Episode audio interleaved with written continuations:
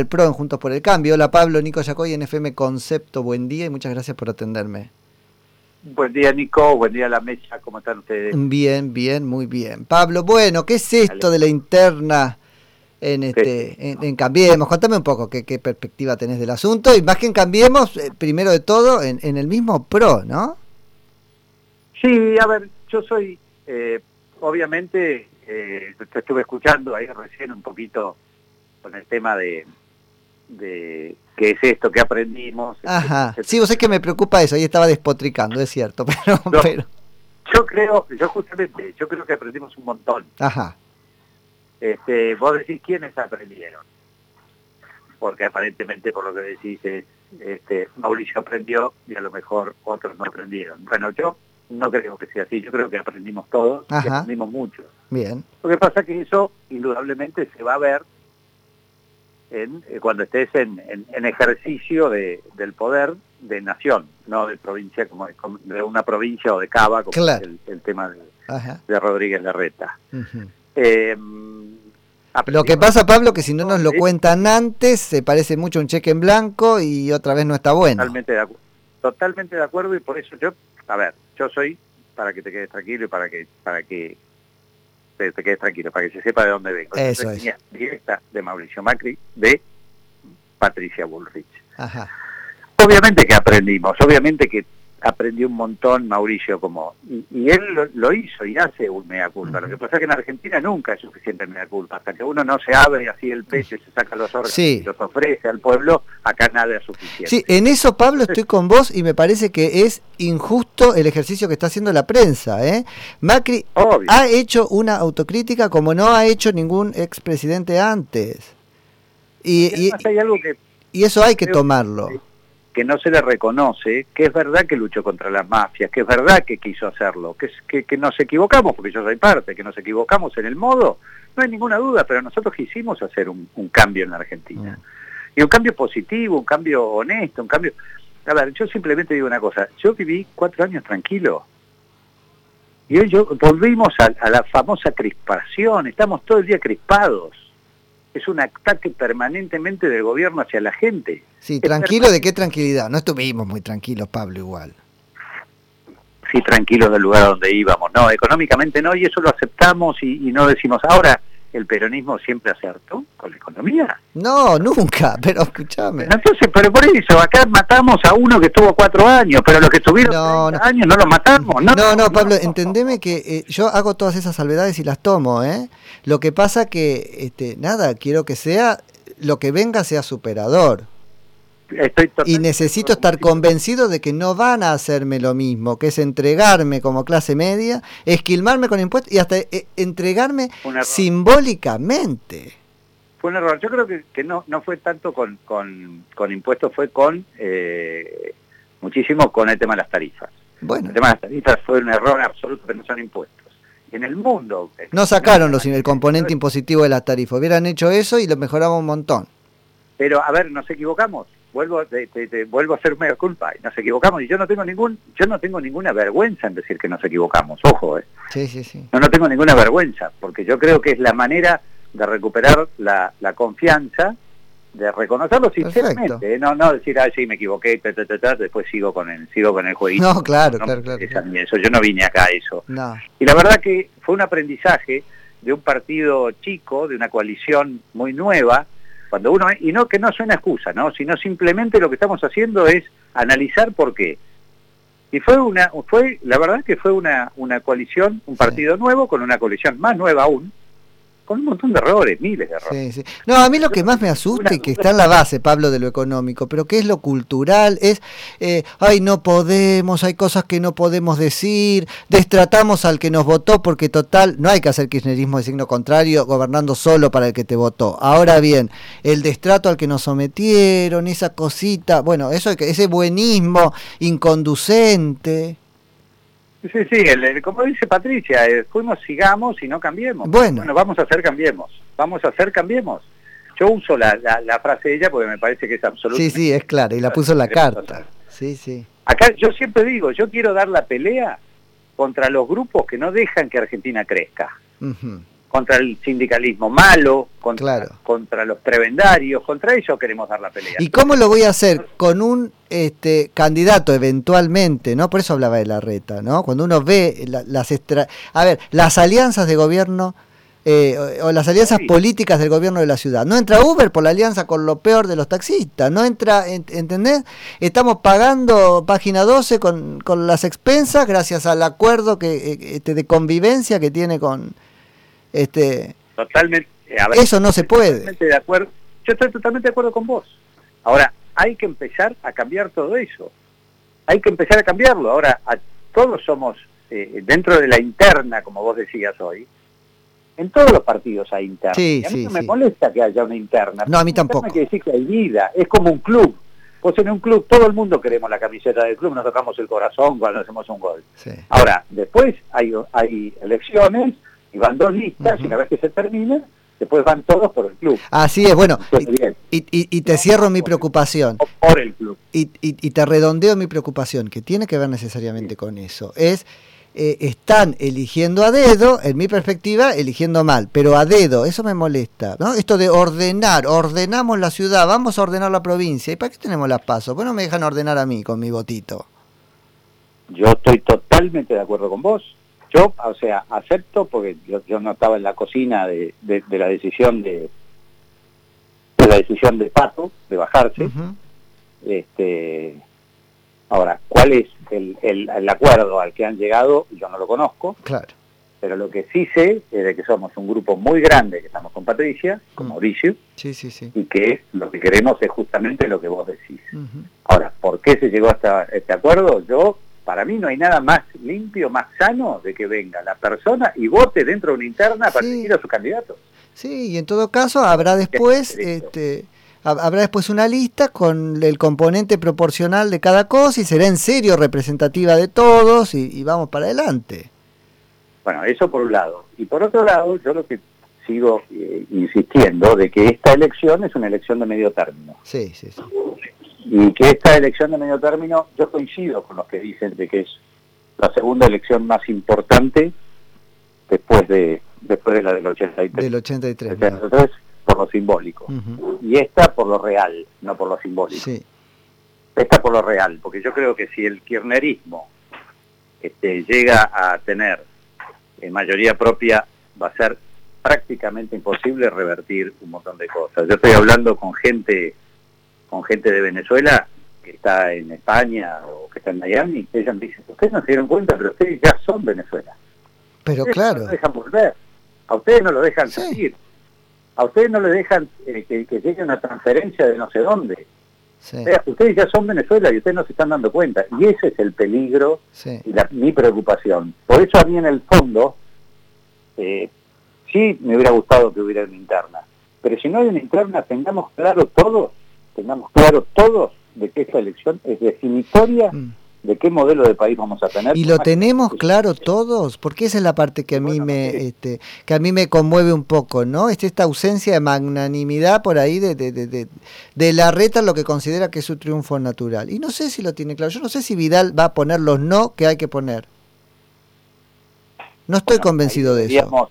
No lo puso estos dos años, desapareció. Yo, yo estoy de acuerdo con vos estoy de acuerdo con vos, alguien que tiene un compromiso enorme, también, eh, no sé, es, la parte humana que yo no sé, muchas veces me dice, bueno, pero en la política no hay parte humana. Bueno, yo creo que sí que en la política hay parte humana.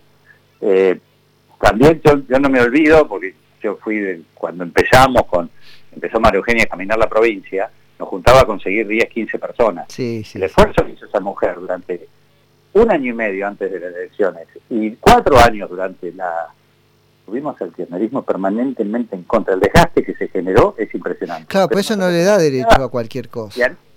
No, pero estoy de, yo estoy de acuerdo con vos, pero hay que entenderlo. Yo no estoy diciendo que lo acepto, yo estoy diciendo que lo entiendo. Claro, no, porque eh, ahí hay algo que me hace ruido, Pablo, que es, este, yo te entiendo hasta ahí, lo humano, que ahora lo humano desaparece cuando dice, quiero saltar, quiero ser primera, se bajan todos. ¿Dónde está lo humano ahí? No, es que a mí me parece mal, a mí no me gustó eso, ¿eh? Y yo lo digo siempre, ¿eh? y yo no tengo ningún compromiso, yo tengo un solo compromiso con Mauricio Macri. Y yo quiero un país bueno, y quiero un país como el que vos querés, como el que queremos un montón. Estamos todos al mismo lado. Sí, sí, sí. Ahora, yo también entiendo que tenemos que jugar, ella ha sido también, tampoco podemos tirar por la borda todo, como si yo le defiendo muchas veces a Marcos Peña. A ver, muchachos, gracias a, a Marcos Peña que trabajó muchísimo, a Mauricio y a un montón de gente más, en el 2015 mm. se le ganó el kirchnerismo, si no, este sería... pero mejor deja Marcos guardado ahora, me parece. No, no, no, no, es un error, es un error, es un tipo que tiene un montón de experiencia, es un tipo que tiene que ser un tipo de consulta. sí, pero, ¿sabes? Ah, de consulta, sí, claro, sí, sí, sí. No, pero estoy hablando de eso, no estoy, nosotros no podemos tirar a la gente por la ventana. No. Porque perdió una elección. Es como Gabriela Sabatini, yo soy bastante viejo, pero eh, cuando uno habla de Gabriela Sabatini, yo me acuerdo de decir, ah, que es una bestia, ¿cómo no le ganó a Steffi Graf? Es malísima. Dos del mundo con este Claro, sí, sí, sí. La verdad que nosotros, nosotros, con un partido chiquito, eh. con un partido menos que provincial, porque era prácticamente un partido vecinal, y sin con eso decir que es chiquitito ni menospreciar a nadie, este, se ganó con el radicalismo, con la coalición y con el, partido fe en ese momento.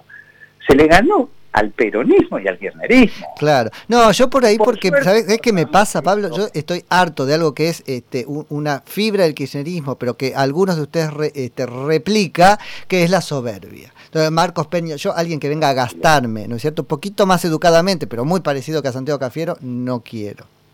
¿No? Ese es un poco el punto. Y lo que veo es que ahora hay un poco eso. Total, me tienen que votar igual. Como oh, están asustadísimos por el kirchnerismo, me tienen que votar igual, les pongo cualquier cosa en la lista. Un día les vamos a decir que no. Que cualquier cosa no. Yo creo que, que, va a pasar con Milei y va a pasar con López Murphy. Yo creo que va a haber mucha gente que va a votar a, a López Murphy, sobre todo, ¿no? Pero es más, más raro porque... Sí, pero para eso la reta le tiene que habilitar la interna en la ciudad. ¿Se la va a habilitar? No, no, no sé. A mí me encantaría que se la habilite. Sí. me encantaría que se la habilite. A López Murphy sí, ya está jugando adentro. Pero, pero este, yo creo que el tema, el tema pasa por ahí. Yo estoy totalmente de acuerdo con vos. A mí me parece que las cosas tienen que ser mucho más claras en la Argentina. Sí. Porque yo creo que la gente está totalmente capacitada. A veces es como yo digo, a veces es como que la política eh, como que subestima a la gente. Enormemente. Cada elección, cada elección nos da un ejemplo, nos da una, un ejemplo de lo que tenemos que hacer. Y la reta está pidiendo un freno, está como los nenes, pidiendo un freno a gritos. está pidiendo límites. ¿No es cierto? bueno, qué sé yo, es una visión. Yo, yo muchas veces, eh, muchas veces uno dice cosas que le parecen en el momento y después las cosas cambian y bueno, mira, en el fondo tenía razón, la mayoría de las veces no tenía razón. Pero, pero la verdad que sí, yo soy un convencido de que, de que tenemos que pelear por, por, por lo que vos pedís y este y, y, por todo decir. Yo soy un, tenemos muy pocas eh, oportunidades, 21 y 23. Sí, tal cual. Y después se acabó la Argentina como la Argentina que los que queremos mucho. Después empezaremos a discutir cómo nos la dividimos. sí. ¿Cómo? Después empezaremos a discutir cómo nos, quién se queda con Argen y quién se queda con Tina, pero no hay mucho más.